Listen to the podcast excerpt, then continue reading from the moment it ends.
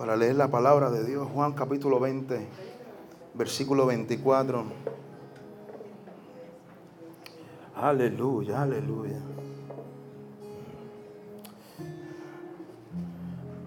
Sí. Gracias, Señor. ¿Lo tiene ahí? ¿Lo tiene? ¿Lo tiene? Reza hacia la gloria del Trino Dios Padre, Hijo y Espíritu Santo. Vástago dice, pero Tomás, uno de los doce, llamado Didimo, Didimo, no estaba con ellos cuando Jesús vino. Versículo 25 dice, le dijeron pues los otros discípulos, al Señor hemos que, hemos visto.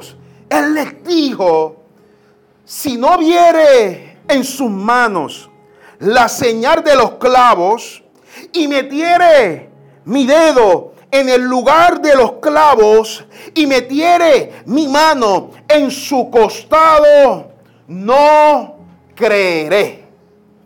Ocho días después, ¿cuántos días? ¿Cuántos? Ocho días, una semana y un día más. Ocho días después estaban otra vez sus discípulos dentro. Y con ellos, ¿quién estaba? ¿Quién estaba? Lo que significa que hace ocho días Tomás no estaba, pero ahora, ocho días después, ¿quién estaba? Tomás. Y dice, ¿llegó quién? Mira, ayúdame a predicar. Yo, ya yo te estoy predicando. Tomás no estaba, Tomás llegó. ¿Y llegó quién? Llegó Jesús. Y entrando, estando la puerta cerrada, y se puso en medio y les dijo, pasa a nosotros. Luego dijo a Tomás, pon aquí tu dedo. Aleluya y mira mis manos y acerca tu mano. Fíjate, esto yo no lo vi hasta que lo estoy leyendo ahora.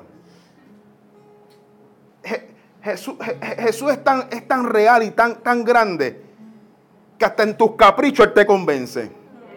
Porque si lo, lo leyó, lo leímos ahora, Tomás le dice, yo quiero meter mi dedo en sus manos, pero mis manos en su costado.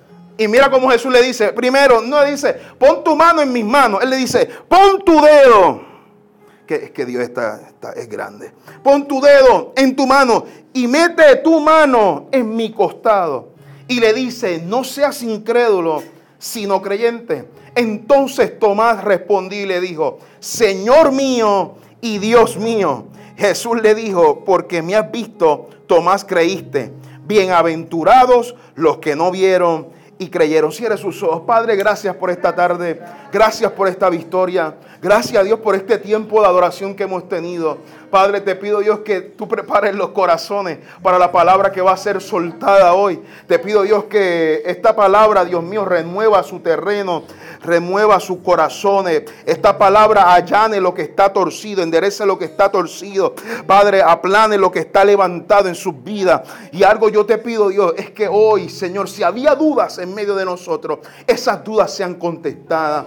En el nombre de tu Hijo amado Jesús, a la, a la iglesia del Señor grita y dice, amén. Toma asiento, por favor, toma asiento. Aleluya.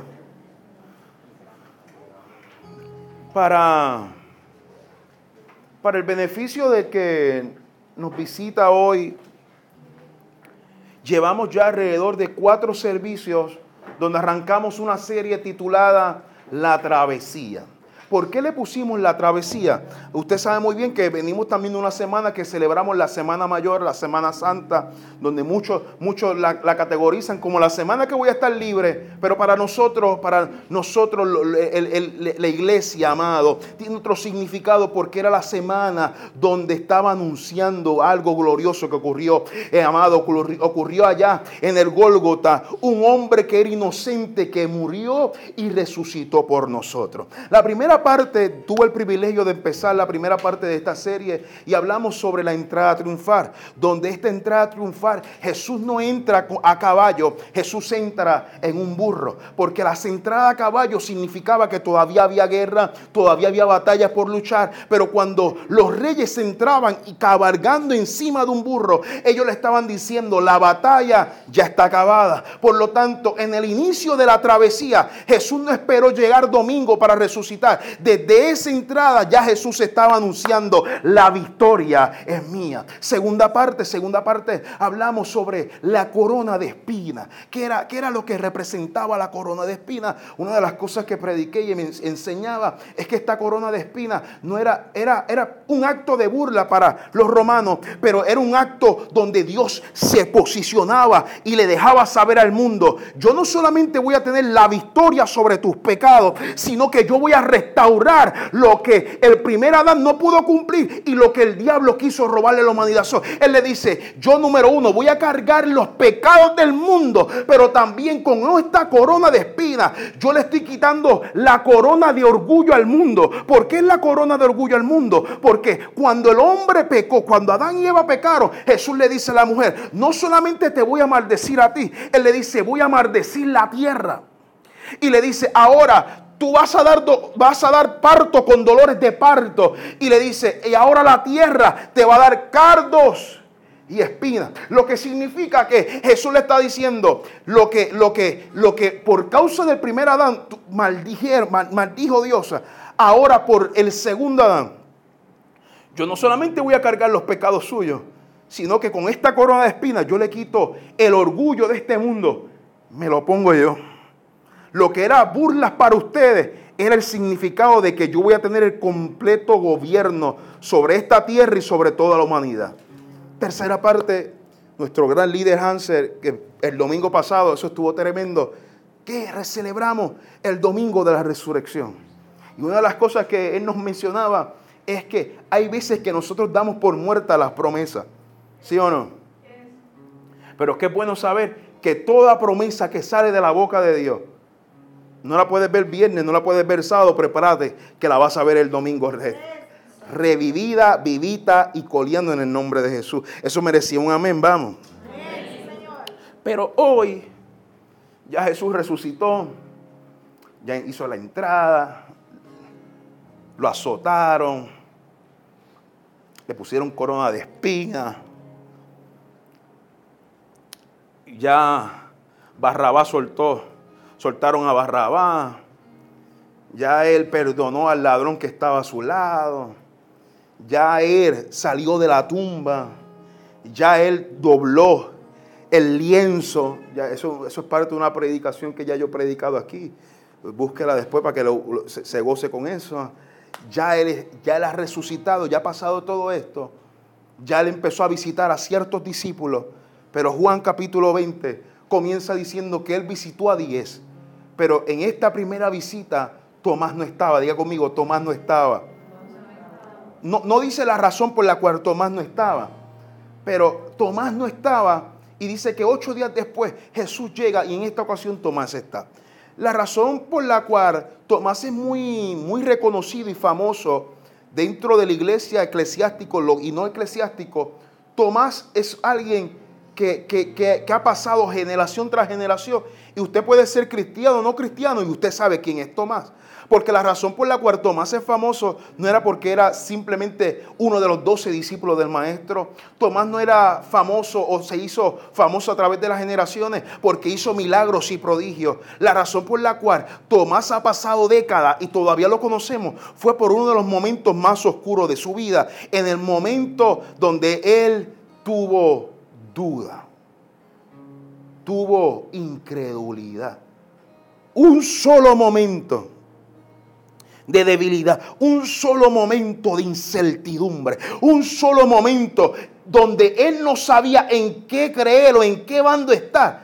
Un solo momento lo marcó por todo este tiempo. La razón por la cual se nos hace fácil juzgar a, Tomás, amado, y, siempre, siempre hemos tenido esta, esta percepción de Tomás, e, el, incrédulo. O sea, nosotros no lo llamamos Tomás solamente, no sabemos el apellido, pero siempre que mencionas Tomás, tú dices, ¿Tomás quién? El incrédulo. O sea, Judas el traicionero. Pero a Tomás lo mencionamos como, no, no solamente podemos decir Tomás, no, Tomás el que es incrédulo. Juan estaba fabuloso porque era el discípulo amado. Pero está marcado porque tuviste un momento de duda. Y la razón por la cual se nos hace fácil juzgar a Tomás, amado, es que normalmente usted espera que el que no crea sea alguien que no es creyente. Pero se nos hace difícil concebir en nuestra mente a alguien que anduvo con él, alguien que hizo milagros cuando Jesús los mandó de dos en dos. Dice que ellos reviraron testificando en tu nombre hemos echado fuera demonios. En tu nombre hemos sanado enfermos. En tu nombre las personas están siendo restauradas y están siendo arrepentidas y están llegando a tus pies. Tomás, Tomás experimentó todas estas cosas. Y es por eso la razón por la cual se nos hace difícil entender que una persona que anduvo con él, que dice ser creyente, tuvo un momento de declive, tuvo una crisis emocional, tuvo una crisis de fe. Y ese aquí es donde decimos, pero él no es cristiano, pero fulana no es cristiana. Y mira cómo está dudando, pero fulano no está yendo a la iglesia. Y mira, está teniendo un momento de crisis. La razón por la cual la gente no puede aceptar que tú tienes momentos de duda, momentos de lucha, es porque tú tienes una etiqueta o un título de que eres cristiano. Significa que tú conoces las maravillas de Jesús. Significa que tú conoces lo que Cristo hizo por ti. ¿Por qué razón tú vas a tener un momento de duda? Simple, porque Tomás es el vivo ejemplo que usted puede ser cristiano. Usted puede ser usado por Dios. Usted puede venir todos los días a la iglesia. Y como quiera, usted no está excepto de que las dudas toquen la puerta de tu fe. Yo creo que yo puedo hablar aquí por todos los que estamos presentes. Porque si tenemos presente esta, esta, esto que yo acabo de establecer ahora, que todos, a pesar de que somos cristianos, a pesar de que venimos a la iglesia, a pesar de que sentimos los ríos de agua viva, a pesar de que los pelos se nos paran, a pesar de que te has caído para atrás teniendo experiencias fabulosas, eso no nos quita, como Tomás, que anduvo con él, que hizo milagros en su nombre. Eso no quita que la duda, mira, toque la puerta de tu fe. Por lo tanto, yo creo que todos los que estamos aquí presentes hemos tenido momentos donde la incredulidad nos gana. ¿Habrá alguien que estoy hablando? ¿Pueda? Sí, sí. Aquí, aquí qué bueno que hay mucha gente que nunca pasa por eso, pero ¿dónde están los que han pasado por eso? Sí. Ah, todavía hay dos o tres que. Usted, usted está, yo no sé que usted está aquí, usted tiene que estar en el cielo. Pero hemos tenido momentos de duda. Yo he tenido momentos de duda. Yo he tenido momentos de, de crisis emocionales, crisis de fe. Pero qué bueno saber que cuando yo miro, me miro al espejo, veo un Tomás, contra, no me puedo sentir mal. Mira, yo no quería caer en la manera de juzgarlo, pero contra, no me puedo sentir mal. Eh, él anduvo con él. Yo ni siquiera lo he visto. ¿A alguien le hace sentido lo que estoy hablando? Ahora, ahora necesito que tú reprogrames tu mente porque de, alguna manera nos han dicho que en la iglesia usted tiene que vivir una vida todo el tiempo en haya, ya en 100. Y de momento te sientes tan y tan sucio cuando de momento tienes una, un episodio de duda. Le soy sincero, yo he tenido episodios de duda. Te digo más, en estos años, en un año y diez meses que llevamos de iglesia, pastoreando, sí, el pastor, he tenido momentos de duda. Pero cuando me miro al espejo de Tomás, mano, no estoy tan mal. No estoy tan mal. El hombre anduvo con él. Pero cuando voy a la Biblia y busco para, no, para quitarle el sello a Tomás, Moisés golpeó la piedra. Pedro se hundió. Pedro negó al maestro, no una, tres veces. Sara, como predicaba Hansel, se rió. Yo estoy vieja.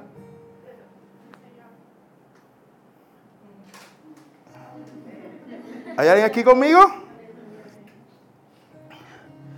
Jonás compró un pasaje para irse, no para de la voluntad, él compró un pasaje para el otro lado. ¿Por qué? Porque los hombres y las mujeres de Dios siempre nos van a llegar momentos de duda. ahora, en Juan capítulo, Juan capítulo 20, vamos a profundizar en el contexto que se encuentran los discípulos. No solamente Tomás, ¿Sabe? El contexto que se encuentran los discípulos es que es un, es un momento muy complicado para ellos. Le acaban de matar a, a su maestro, le acaban de matar a su pastor, le acaban de matar a su líder. Y no solamente se lo acaban de matar, sino que la manera que lo matan es que lo acusan como un criminal. Es que lo, lo, lo sacrifican como un criminal. ellos están viviendo un contexto muy complicado. Su, líder se acaba de, se acaba, lo acaban de asesinar y ahora ellos tres años después se quedan sin trabajo, ahora no saben hacia dónde ir. ¿Qué hago ahora? ¿Cómo llego a mi casa? Y le digo a mi esposa, negra, después de tres años, que yo seguía a este hombre que ni siquiera yo lo conocía. Sí, porque llego random y me dijo, sígueme, y yo lo seguí. ¿Cómo tú llegas a tu casa y le dices a tu esposa, después de tres años, ahora no se casen? Necesito que se viva esta película conmigo. En el contexto que están viviendo estos discípulos, tenía que ser difícil. ¿Y ahora qué voy a hacer? ¿Qué voy a trabajar? ¿A qué me voy a dedicar? Ahora, después de tres años que lo estoy siguiendo, ahora no sé qué hacer con mi vida definitivamente ellos tuvieron conflicto. Porque si ellos están en esta posición, ellos me imagino que tuvieron que haber pensado también, si lo mataron a él, me pueden matar a mí. ¿Qué quiero decir con esto? Que se nos hace fácil juzgar a Tomás. Pero nos equivocamos en pensar que Tomás fue el único que tuvo un episodio de incertidumbre y tuvo un episodio, amado, de una crisis de fe. La diferencia de Tomás con los otros discípulos es que Tomás expresó lo que ellos callaron. Sígame, por favor, sígame. Tomás expresó lo que ellos callaron. Por eso, si miras el comportamiento de estos discípulos, podrás llegar a la conclusión que Tomás no fue el único que tuvo una crisis de fe. Tomás no fue el único que tuvo un deblacle, amado, en su fe. Porque cuando miras Pedro, después de tres años, después que está con el maestro. Dice la historia que Pedro se fue a pescar de nuevo. culpamos a Tomás como en el incrédulo. Pero de lo que pecó Tomás es que él habló lo que ellos, ellos callaron. Yo siempre soy de los que digo que lo que tú haces habla más de lo que tú dices. si yo con esto dicho, lo que dijo Pedro, mira, Pedro dudó más. Porque al menos Tomás llegó después de ocho días. ¿Hay aquí conmigo? So, Pedro volvió a, buscó otra vez la, la red. Lo que estaba diciendo, yo no vuelvo a predicar más nada. Judas, después de lo que hizo, sabiendo que podía tener restauración, Judas se ahorca, se ahorca. No solamente nos quedemos con él, Marta y María, dice que van al sepulcro y se encuentran con un ángel. Y lo primero que el ángel le dice, hey, ¿qué hacen buscando entre los muertos al que vive? El hecho de que ya estaban allí, estaban anunciando que tenían duda, ya no estaban seguras si el maestro había resucitado. So, toca al que está a dile, no te sientas tan mal, díselo, no te sientas tan mal. Ahora imagínense a Tomás dentro de este contexto de los otros nueve discípulos. So, Tomás dice, Pedro se fue. El que va a ser la piedra angular de la iglesia. El que iba a ser nuestro líder. Se acaba de ir. Judas, por más que tuviera problemas y hecho, yo lo amaba. Se me acaba de morir. Yo me acabo de quedar sin trabajo. Y hay rumores que el cuerpo del maestro vinieron ladrones y se lo llevaron. ¿Qué hago con mi vida? Amado, era de esperarse que la duda tocara la puerta de Tomás. ahora, con esto dicho, se supone que no puedas ver a Tomás de la misma manera que lo llevas viendo toda tu vida. So, Tomás tuvo un momento, amado, tuvo un contexto muy complicado. Era de esperarse que la duda tocara la puerta de su fe, la puerta de lo que él creía, la puerta de lo que él aseguraba, la puerta de lo que él predicaba. Y qué mal uno se siente que después que uno dice, se saltó la boca de decir, Dios es mi Señor, ahora no sé si es mi Señor. Qué difícil uno se siente después que uno dice, voy a adorar a Dios, ahora no tengo tantas ganas de adorar a Dios. Qué difícil, qué sucio uno se siente después que uno dice, Dios me va a sanar, Dios me va a restaurar, Dios va a hacer cosas grandes conmigo. Ahora yo no sé qué va a pasar con mi vida. ahora, ahora, ahora, ¿cómo se debía sentir Tomás? Después de decir, declarar que uno de sus discípulos, y de momento su fe comienza a debilitarse. Para poder seguir entrando a profundizar en esta palabra, tenemos que definir qué es la duda. ¿Qué es la duda? Busqué un diccionario y duda es un estado de la mente en el que no acaba de decidirse por una opción entre dos o más alternativas, debido a la carencia de argumentos predominantes en favor de una opción. Y otra, otra definición para que si no, no, no, te aclaraba esta, la segunda es, la duda supone un estado de incertidumbre. Es un límite a lo que tú puedes confiar. ¿Qué significa duda? Es que usted, usted puede confiar, pero si la duda llega, la duda te pone un límite. Hasta aquí yo confío. Hasta aquí yo creo. Hasta aquí yo creo que Dios lo puede hacer. Después de aquí, Dios no me puede dar más dinero. Hello. Después de esta enfermedad, después de esta enfermedad, Dios no me puede sanar. Sí, porque creemos que Dios solamente estira brazos. ¿Alguien aquí conmigo, por favor? Creemos que Él solamente te puede dar un poquito de dinero más que para resolver este mes. Hasta aquí. Eso es duda. Es ponerle un tope a la fe. Es ponerle un límite a la fe. So, Tomás, Tomás, no, es que él no creía, es que de momento lo que él creía, él le puso un límite. De aquí, de aquí mi fe no pasa, de aquí mi fe no va a pasar. So, Tomás se encontraba en una posición de duda, donde la duda silenció la voz de Jehová. Él había escuchado que él iba a resucitar. Él había visto cómo Jesús resucitaba a Lázaro. Pero ¿por qué razón ahora su fe tiene un límite? ¿Por qué ahora su fe tiene una duda, una incertidumbre? Simple, amado. Es que a veces lo que nosotros vemos es más real de lo que nosotros escuchamos. Y el asunto de nuestra vida como cristianos es que este caminar como cristiano, te tengo que decir algo, estas son las letras pequeñas que muchos, muchos no leen, yo se las voy a decir y quiero ser un buen pastor. Es que la razón de tu caminar como cristiano es que tú no caminas por lo que tú ves. Hay alguien que lo pueda recibir. Tú no caminas por lo que tú ves. Tú caminas por lo que tú escuchas. Qué complicado es caminar por lo que tú solamente escuchas. Yo escuché que Él va a resucitar, pero yo vi, sígame, sígame, yo vi, yo vi cómo lo, lo laceraron. Yo escuché que Él iba a resucitar, pero yo vi cómo le pusieron corona de espina. Yo escuché que Él iba a resucitar, pero yo vi cómo le atravesaron el costado. Yo vi cómo le pusieron Inri, el rey de los judíos. Pero yo escuché que al tercer día él iba a resucitar. Él me lo dijo en la mesa. Hace una semana y media atrás yo tuve una santa cena con él. Y me bebí el, me el vino y me comí el pan. Y yo escuché que él iba a resucitar. Pero ¿cómo adoro ahora? Cuando lo que mis ojos ven es todo lo contrario a lo que mis oídos escucharon.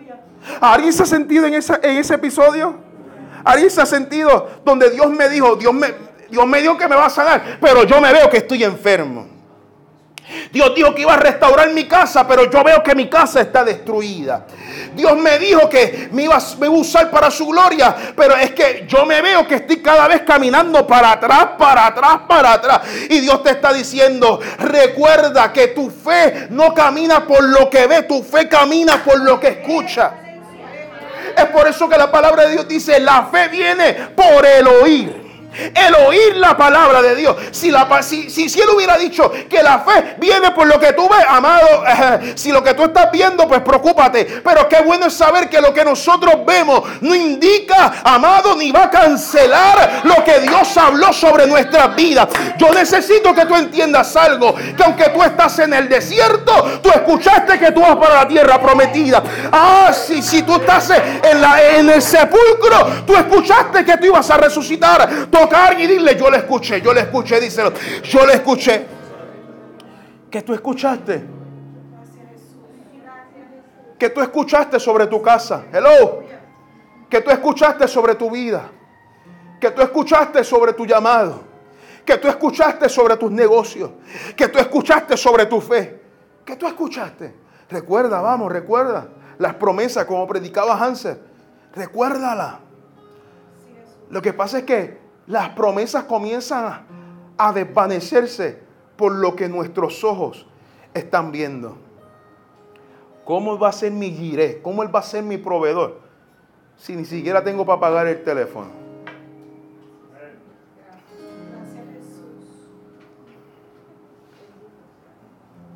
No es por vista, es por fe. Cuando tus ojos ven algo diferente que tus oídos escucharon, es, escuche esto, escuche esto. Es normal que la duda toque tu puerta. Es normal que estos episodios lleguen a tu vida.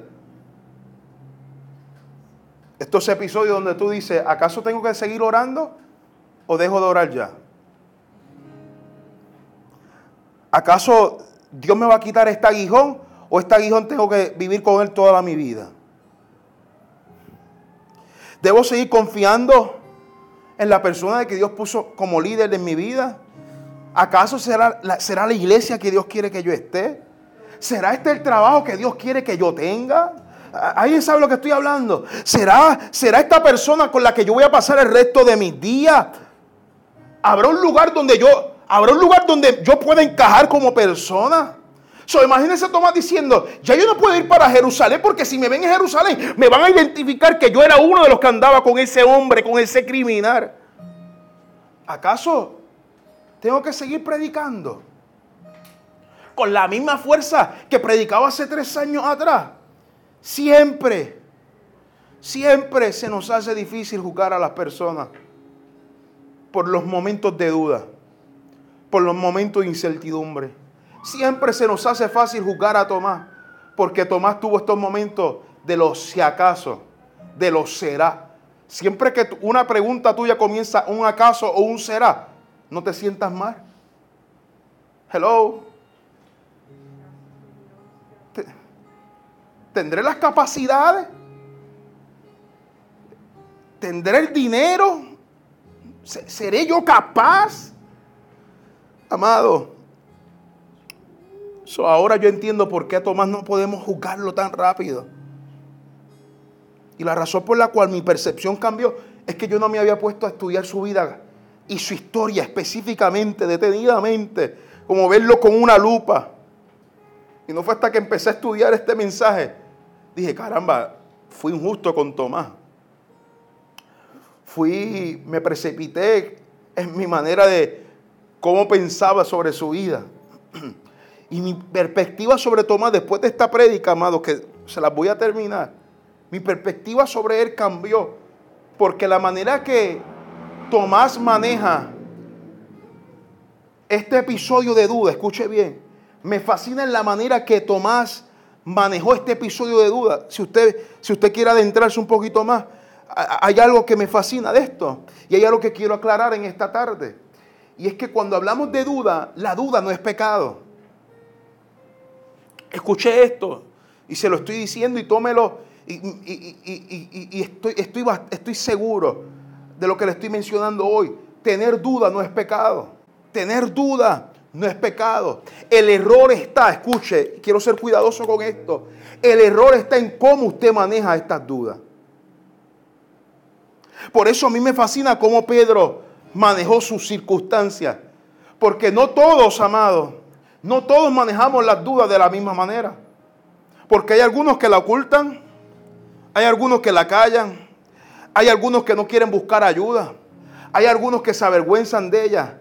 Pero a mí me fascina porque Tomás no tomó ninguna de esas opciones. Ni se cayó, ni se avergonzó de ella, ni se la ocultó. De todas estas opciones que yo le mencioné, amado, Tomás tomó, toda la, tomó la contraria, sino que él dice que él encontró la fortaleza para articular las palabras en su boca. Amado, para, para que Tomás llegara a este momento, no tuvo que haber sido fácil. Articular en su boca y decir, ¿será o no será él? ¿Será Jesús o no será él?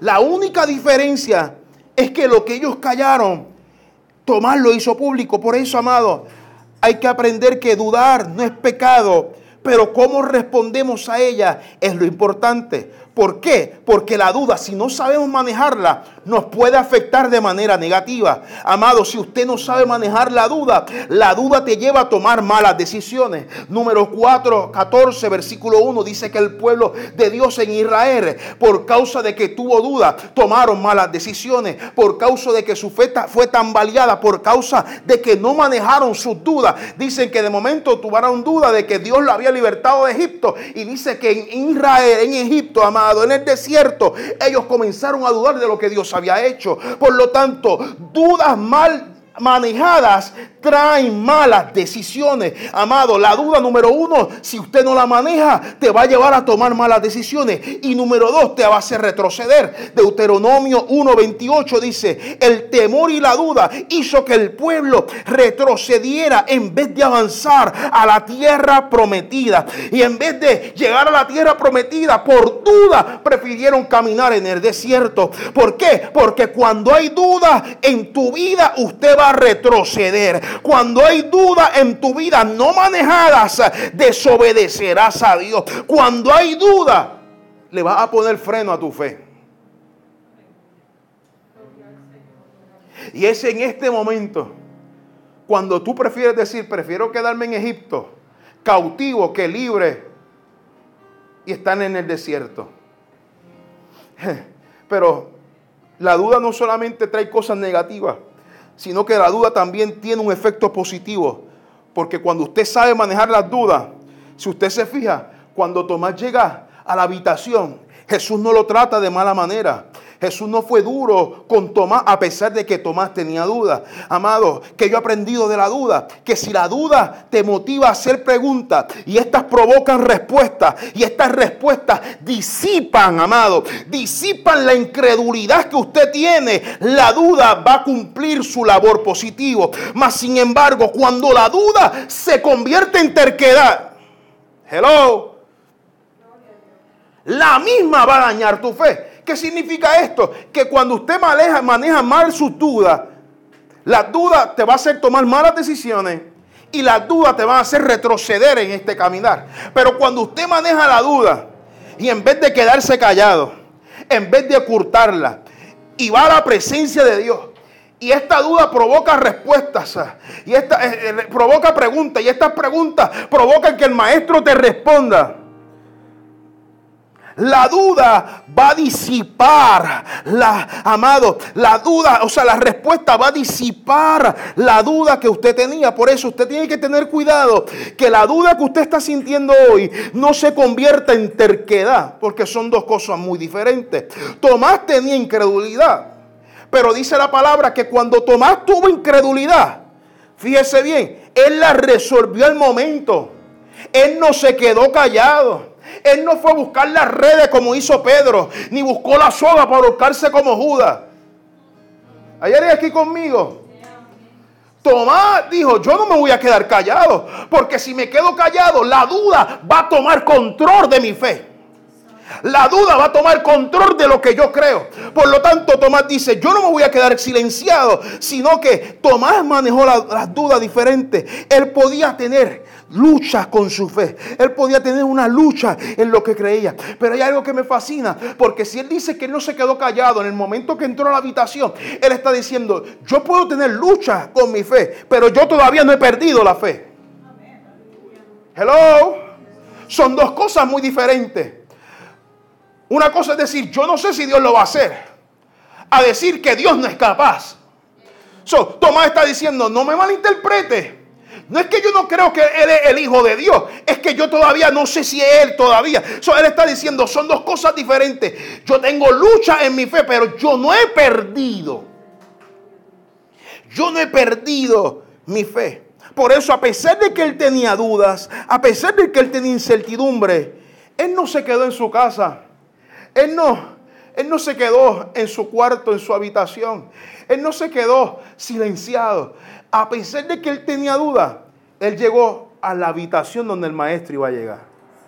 A pesar de que él tenía dudas, a pesar de que tenía desilusiones, él dijo, yo no me voy a quedar en casa recostado. Yo como quiera voy a ir a la presencia de Dios. Yo como quiera voy a ir a la iglesia. Son dos cosas diferentes. Que en tu momento de duda tú digas, voy a retroceder, voy a huir de Dios, a decir, déjame correr a su habitación. Déjame correr a sus pies. Déjame correr a la iglesia. me fascina que Tomás, lo está viendo, amado, la manera que Tomás manejó sus dudas me indica que cuando usted maneja las dudas bien, usted va a encontrar respuesta siempre. yo quisiera decirle ahora a todos los que se creen ateos que están por ahí, si hubieran venido a su presencia, todavía tienen break que Dios les responda. A todos esos que dicen, Dios no es capaz de hacerlo, man, es que todavía no estás acercado lo suficiente. Por eso, por eso, Tomás me fascina.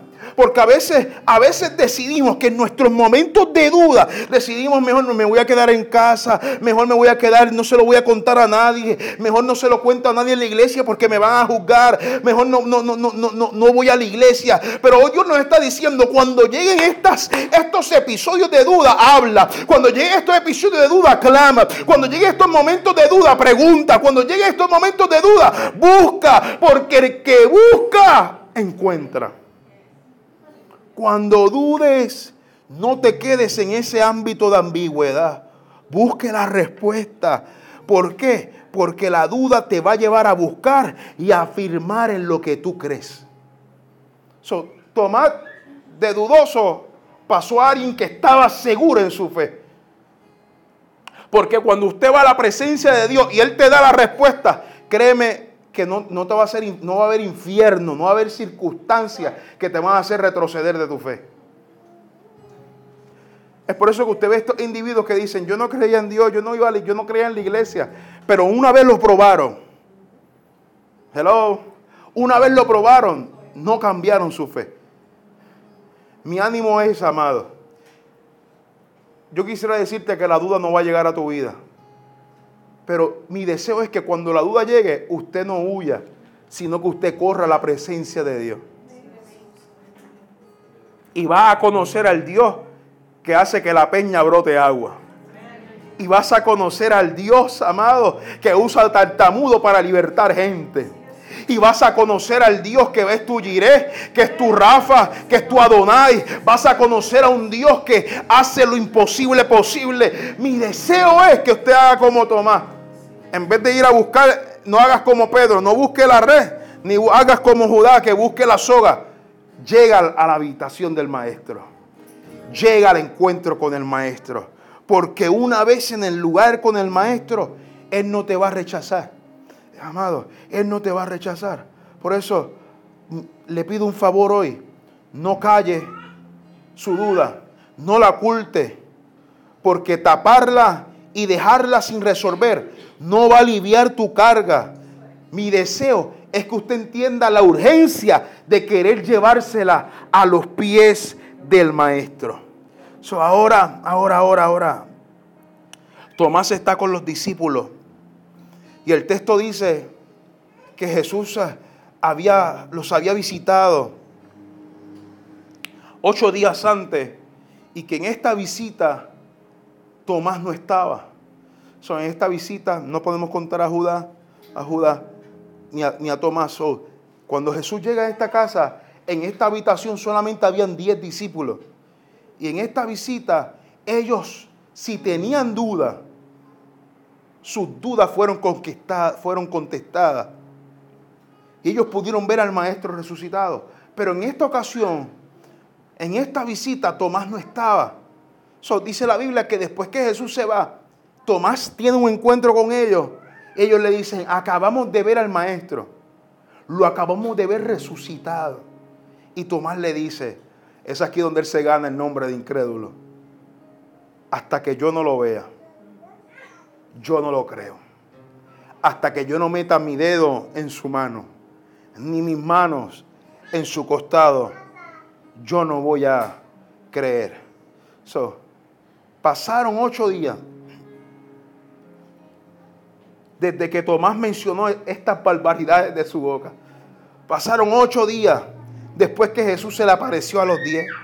Y esta es la parte del texto que a mí me fascina, porque demuestra que Dios nosotros le servimos. Esta es la parte del texto donde, donde, mira amado, Dios me enamoró en este texto. Porque después de ocho días, hace ocho días Jesús visitó a los diez, pero ahora ocho días después, Él regresó por uno solo. No era necesario que Él visitara de nuevo esa, esa, ese aposento, esa habitación, porque hace ocho días ya Él lo había hecho. Él dijo que los, que los otros diez se lo digan. Pero me encanta el Dios que nosotros le servimos. Nuestro Dios es tan y tan bueno. Nuestro Dios es tan y tan grande. Nuestro Dios es tan y tan misericordioso que para Él es importante los diez como ese uno. Hay aquí conmigo. Ese es el Dios que yo le sirvo. Ese es el Dios que visita a diez, pero regresa por uno. Oh Dios mío. Visita a diez, pero regresa por uno. Y sabes qué es lo que me fascina de este uno? Es que este uno ni siquiera creía. Este uno, este uno, su fe, su fe había menguado. Este uno estaba escéptico. Y como quiera, el maestro lo vino y lo visitó. Como quiera, el maestro vino y llegó y regresó y dijo, voy a dejar de lo que estoy haciendo y tengo que visitar a ese uno. Porque para mí tan importantes son diez como una sola persona. Yo no sé si esto usted le ministra, pero esto a mí me ministra porque yo he sido ese uno, amado. Yo he sido ese uno que Él vino a visitar en mi momento más oscuro. Yo he sido ese uno que Él me vino a visitar. No, no, no, no me vino a visitar por mi alto nivel de fe. Él no me vino a visitar por mi alta santidad. Él no me vino a visitar por lo bien que yo me comportaba. Yo amo ese Dios, yo amo ese Dios, yo amo, yo amo ese Dios. Porque Él me vino a visitar en mi momento más oscuro. En mi momento de mayor debilidad, en mi momento de mayor soledad que yo me sentía, Él me está diciendo, prepárate porque el Dios que tú le sirves no es un Dios que te visita en tus alturas, sino que también te visita en tus momentos bajos. Yo he sido ese uno que me vino a visitar cuando menos santo yo era. Yo he sido ese uno que me vino a visitar cuando mi fe estaba por el piso. él no me visitó por lo bueno que yo era. Él no me visitó por lo santo que yo era. Él te va a visitar por quién es Él. Oh, usted no lo escuchó. Él te va a visitar por quién es Él. Y nuestro Dios es un Dios misericordioso. Nuestro Dios es un Dios de amor. Nuestro Dios es un Dios que no se intimida. Escucha esta palabra que yo voy a utilizar. No se intimida de la duda que tú estás sintiendo. A Dios no le intimida cómo tú te estás sintiendo ahora. Nuestro Dios, Él te visita no porque te lo ganaste, Él te visita por quién es Él. Él viene a mostrarte su misericordia que nos visitó cuando éramos el patito feo de la iglesia, el patito feo del barrio, cuando tu fe estaba por el suelo, amado, cuando todos te dieron de codo, Él te está diciendo, yo te vine a visitar por quien yo soy. Por eso usted tiene que entender algo, iglesia, que aunque vástago se cierre, Dios quiera que no, que no se va a cerrar, amado. Amado, como quiera, Dios te va a visitar. Prepárate, porque Dios no solamente te va a visitar en tus momentos de mayor santidad, sino que te va a visitar cuando estés en tu peor temporada, en tu momento de oscuridad, en tus momentos donde tú dices, mano, yo no sé qué hacer. Si te soy sincero, Ya dejé de orar por eso hace un mes. Y este es un mensaje que va a confrontar tu vida, amado. Yo digo gracias porque esta travesía, esta serie de travesías, nos muestra la realidad del Evangelio que nosotros predicamos. Esto no era una travesía que Jesús estaba pasando. Esto es una travesía que pasamos todos en nuestra fe. Por eso a mí me encanta y me fascina. Porque mi Dios es, es tan grande que Él no tenía que regresar por mí. Él no tenía que regresar por ti. Pero te amó tanto que viene, viene a visitarte. So, a pesar de tus dudas, a pesar de tu ambigüedad, a pesar de los hechos que tú tengas, eres importante para Dios. Díselo el que está a tu lado, eres importante para Dios. Tomás, eres importante para Dios.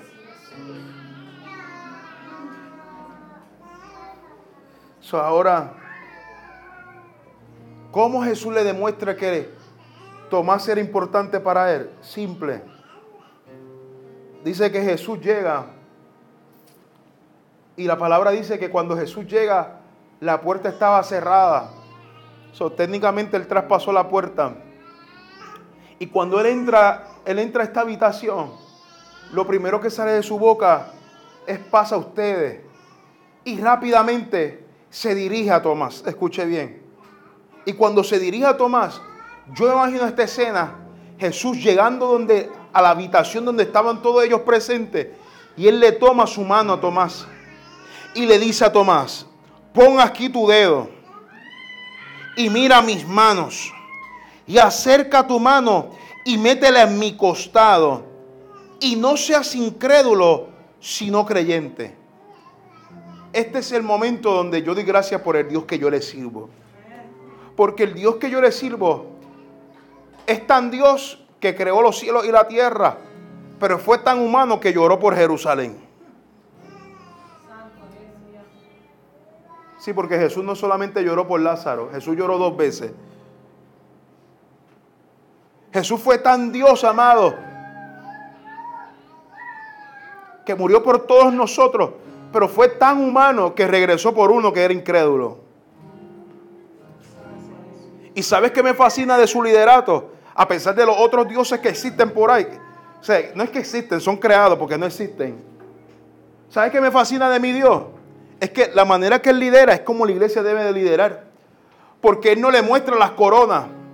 Él no le muestra qué tan, tan grande es Él. Sino que lo primero que Él dice para bregar con la incredulidad de Tomás. Mira, Tomás, dame tu mano y ponla aquí en mis heridas. Y dame tu otra mano y ponla aquí en mi costado. Mira, cuando yo estaba desarrollando esto, yo, yo, llegué a la conclusión de que Jesús, cuando Él resucitó, Él pudo haber resucitado con su cuerpo completo. Usted no se preguntó por qué Él dejó las heridas. Porque Jesús entiende que un verdadero líder, escuche esto, no muestra sus coronas. Un verdadero líder muestra sus heridas. Hmm. Porque Él dice, las coronas impresionan, pero las heridas transforman. Ah, Jesús, Él dice, yo pude haber resucitado un cuerpo glorificado, perfecto por completo, pero yo prefiero las heridas, porque cuando yo te muestre mis heridas, te voy a decir qué tipo de Dios yo soy. Yo, yo entiendo el dolor que tú estás pasando, yo entiendo la lucha que tú estás pasando, yo entiendo la, incertidumbre por la cual tú estás pasando. Yo no vengo a enseñarte mis coronas, yo no vengo a enseñarte mi, mi toda la dimensión que yo tengo vengo a enseñarte mis heridas. Porque cuando te muestre mis heridas, mis heridas te van a transformar. So, Jesús comprendía que era mejor ser auténtico que ser hermoso. Hmm. Jesús comprendía que era mejor ser auténtico que ser hermoso. Algo que nos define como iglesia, los que han tomado ruta han escuchado esto, es que somos una iglesia auténtica. Jesús no pretendió, Él fue auténtico. ¿Qué va a transformar a la otra gente? Lo auténtico que tú eres. Donde tú no le ocultas tus heridas. ¿Qué hace diferente nuestro Dios a los demás dioses? Es que nos mostró un, un Dios que Él sabe por lo que nosotros estamos pasando. La razón por la cual el ministerio y el liderato de Jesús fue tan exitoso es que no le ocultó las heridas a sus discípulos. La razón por la cual estos discípulos, después de tener una debacle de fe, 40 días después, a pesar de que le mataron a su maestro, a pesar de que lo incriminaron como criminal, a pesar de que su reputación estaba por el suelo, 40 días después, amado, eh, nace la iglesia en hecho, una iglesia con poder, con fuego, con autoridad. ¿Qué significa? Lo que no paró esta iglesia, ¿por qué la iglesia todavía sigue existe? Porque tuvimos un líder que no mostró sus coronas, que no mostró, amado, su gloria con dinero y riqueza sino que mostró sus heridas, sus cicatrices. Ese es el Dios que nosotros le servimos. Un Dios que entiende lo que nosotros pasamos. Un Dios que en Hexemaní le tambalearon las piernas. Un Dios que lloró por su mejor amigo. yo no sé qué hacemos como iglesia tratando de impresionar a la gente con cosas que no somos. Yo no sé qué le pasa a la iglesia. Queriendo impresionar a la gente. Y Jesús con un mensaje auténtico. Un mensaje de humildad. Un mensaje de amor. Transformó toda una generación. Tomás, tú tienes duda. Tú tienes duda. Dame tu mano porque yo prefiero ser auténtico que ser hermoso. Esto es lo que me fascina de nuestro Dios, que Él no le tiene miedo a nuestras incertidumbres, Él no le tiene miedo a nuestras dudas. que cuando nosotros lleguemos momentos de duda, Él nos va a decir, dame tu mano y mételas en mis heridas. Jesús le estaba dejando saber, amado, el tipo de Dios que Él era. Y era aquí donde Tomás tuvo que entender que hay veces que con ver la tumba vacía es suficiente. Y yo quiero que usted entienda esto, iglesia, que no todos, todos, no todos los que estamos aquí tenemos el mismo grado de fe. Hay algunos con ver la tumba vacía va a ser suficiente. Van a ver algunos que con ver el lienzo doblado va a ser suficiente. Van a ver algunos con ver sus manos y sus pies y el costado va a ser suficiente. Pero cuando nada de esto sea suficiente, Dios te está diciéndote, Dios te está diciendo, acércate lo suficiente a nivel de que puedas meter tus manos en mis heridas y tu percepción va a cambiar. So Dios te está diciendo, mira, tus incertidumbres, tus dudas, tus temores van a cambiar de perspectiva cuando metas tus manos en mis heridas. ¿Qué indica esto? Que él no le tiene miedo, él no le tiene temor. Solamente necesita que te acerques lo suficiente. Que te acerques lo suficiente. Para que tú entiendas que tu percepción de tu fe o de lo que tú creías va a cambiar. Y cierro con esto. Vuelvo y repito, tener dudas no es pecado. El error es dejar que estas dudas se apoderen de nosotros y que en el proceso nos, nos apartemos de la presencia y de la habitación de Dios. hoy Dios nos está incitando y nos está diciendo, cuando lleguen momentos de duda, haz como Tomás, sigue llegando a la habitación Sigue llegando a la iglesia. Sigue buscando la respuesta en la palabra de Dios.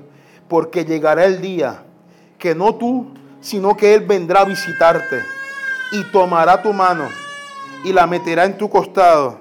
Y ahí tú vas a sentir su amor. Y ahí tú vas a sentir su calor. Y ahí tú vas a sentir su gracia. Ahí tú vas a sentir su misericordia. Ahí tú vas a sentir su poder. So, ¿Qué quiero decir con este mensaje? Que la duda no es pecado. en cómo la manejamos lo importante. Cuando tengas dudas, no te alejes de la iglesia.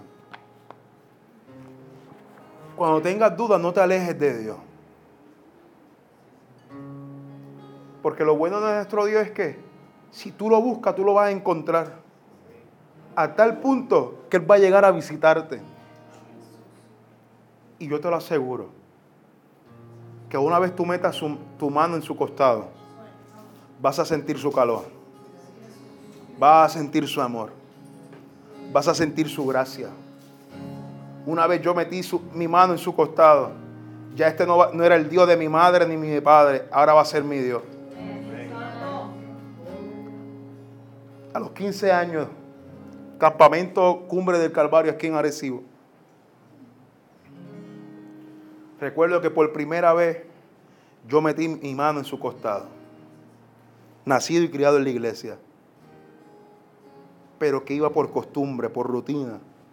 Porque tuve una buena madre que me metía a la iglesia sí o sí.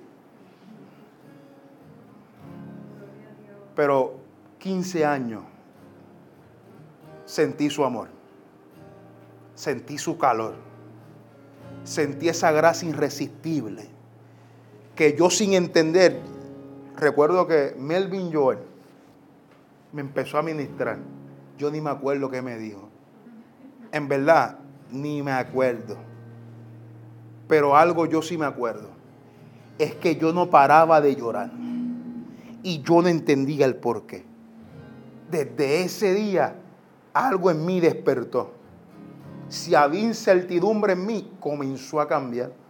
Ahora el Josué ya no conocía al Dios de su madre y de su padre. Ahora Dios había tenido un contacto conmigo principal. Ahora mis ideales, mi perspectiva de la iglesia y de Dios comenzaría a cambiar. A tal nivel, amado, yo, yo, yo no sé a dónde yo hubiera llegado en la pelota, pero la pelota era lo principal en mi vida. Tres meses después yo renuncié a eso. Mi papá se quería volver loco, dominicano al fin. Ese, es el sueño, ese es el sueño de todo dominicano, que el nene, ese es pelotero, ese es pelotero. Hansel sabe lo que yo hablo. E, esa, esa euforia del papá. Pero es que, es que yo pude entender que cuando yo tuve ese contacto con las heridas del maestro, se activó lo que estaba dentro de mí. Era un llamado. Era una gracia, amado, que, era, que es irresistible. Yo te aseguro algo, si estabas lejos, acércate. Porque una vez te acerque, créeme que Él te va a enamorar de tal y tal manera, donde tú, no vas a entender por qué tú sientes tanto amor por Él. Yo no sabía explicar por qué yo quería renunciar a la pelota y lo que yo quería era culto, culto, culto, iglesia, orar, campamento, de todo. Eso era lo único que yo quería. Ese año que yo, que yo resentí ese toque, a los 16, al otro año, yo fui a ocho campamentos en un año, a ocho. Yo dejé a mami en bancarrota. Y eso añade cuánta campaña había por ahí. Campaña para acá, campaña para acá, campaña de evangelista tal, campaña de iglesia tal. Era algo que yo no podía saciar. Porque la gracia irresistible de Dios me tocó. Porque pude entender su amor. O yo no quiero juzgarte porque tuviste duda. O yo quiero que esa duda reciba la respuesta. Y es que hubo uno que murió en un madero. Y hubo uno que en vez de cerrar sus heridas, prefirió dejarlas para que tuvieras un encuentro con ella. Yo no sé cuál es la duda que tú tienes hoy. Yo no sé cuál es la incertidumbre por la cual tú estás luchando hoy. Posiblemente el hecho de que tú viniste a la iglesia no es que Estoy seguro que tú puedes, crees en Dios, pero hay ciertas luchas en ti que todavía no las has entregado por completo a Dios. Y esas son las que Dios quiere que tú metas tu mano en sus heridas y puedas sentir su amor. Ahí donde tú estás, quiero invitarte a que cierres tus ojos, por favor. Padre, gracias por esta palabra. Gracias porque una vez más tú lo haces. Gracias porque una vez más, Señor, tu gracia está en medio de nosotros. Yo te pido, Dios, que hoy tu espíritu y tu presencia, Señor, los convenza a ellos a entender, Dios, que en tus heridas hay respuesta. que en tus heridas hay amor, que en tus heridas hay misericordia. Padre, gracias porque regresaste por nosotros. Para ti los diez no eran suficientes, también era, éramos importantes para ti. Y viniste por ese solo. Ese solo somos nosotros, Dios. Que a veces hemos querido huir de tu presencia. A veces hemos querido correr, Dios, porque no encontramos alivio. Pero hoy te pedimos, Dios, que tú nos entregues la respuesta a nuestra incertidumbre y entendamos, Dios, que hoy, Señor, hoy hay un hombre que nos puede restaurar. Hoy hay un hombre que nos puede sanar. Hoy hay un hombre que nos puede liberar. Hoy hay un hombre que nos puede hacer la vida nueva. Te pido Dios ahora por el poder de tu sangre, que ellos puedan entender, Dios, que tú los quieres cambiar, tú los quieres transicionar. No los quieres hacer solamente mejor persona, los quieres hacer una nueva criatura. Tú los quieres hacer nuevo, Espíritu de Dios. Padre, he predicado lo que me has dado. Y te pido Dios que esta palabra los alimente, los empodere y los empuje a tu gracia. Te lo pido todo en el nombre de tu Hijo amado Jesús. Hola, somos José y Keila y queremos agradecerte por ver y conectar con este mensaje. Quizás hoy tomaste la mejor decisión de tu vida de seguir a Jesús. ¿Qué te parece si hacemos una pequeña oración? Gracias Señor porque moriste por mí. Gracias porque me amaste a mí primero. Escribe mi nombre en el libro de la vida y que me perdones de mis pecados. Amén. Queremos mantenernos en contacto contigo. Escríbelo en nuestras redes sociales o a través de bastagochurch.com.